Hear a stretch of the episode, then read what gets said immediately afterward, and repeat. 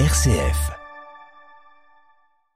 Je vous garde encore quelques instants le temps que Jean Pruvot nous rejoigne à présent. Bonjour Jean.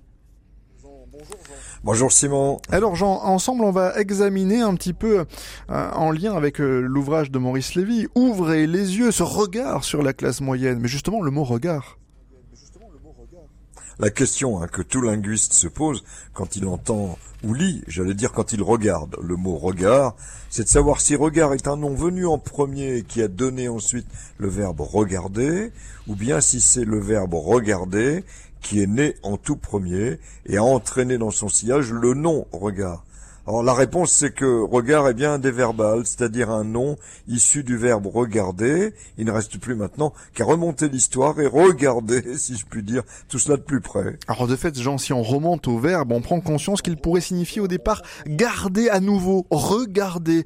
Alors quel regard vous portez, Jean, sur cette famille de mots?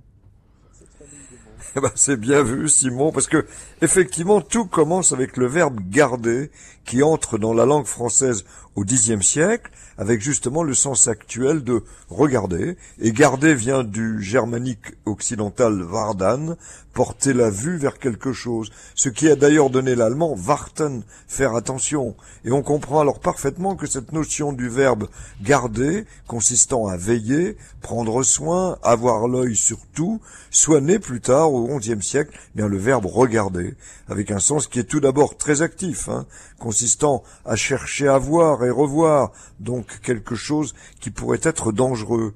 Une fois le verbe regarder créé, ben, tout naturellement est donc venu le déverbal, le regard, l'action, la manière de diriger les yeux vers un objet ou quelqu'un avec attention.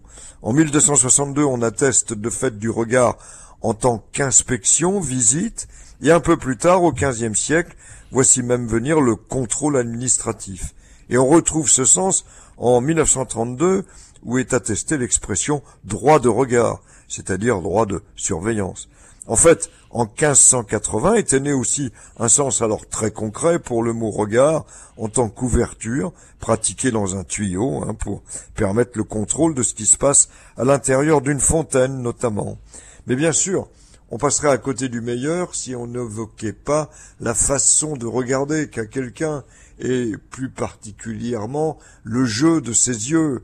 Euh, et là, les verbes et les adjectifs fleurissent. Hein. Ah ben vous nous en donnez quelques exemples, Jean? Eh bien oui, Simon, alors on peut jeter, porter, arrêter, attacher, fixer, poser, braquer, diriger, promener son regard. Et on peut avoir un regard appuyé, fixe, furtif, fuyant, insistant, mobile, prompt, rapide. Et puis alors surtout quoi de plus beau que le regard de deux amoureux qu'ils aient 20 ans ou 80, et même à travers nos lunettes, quand on se regarde avec mon épouse évidemment. Merci beaucoup Jean Privot.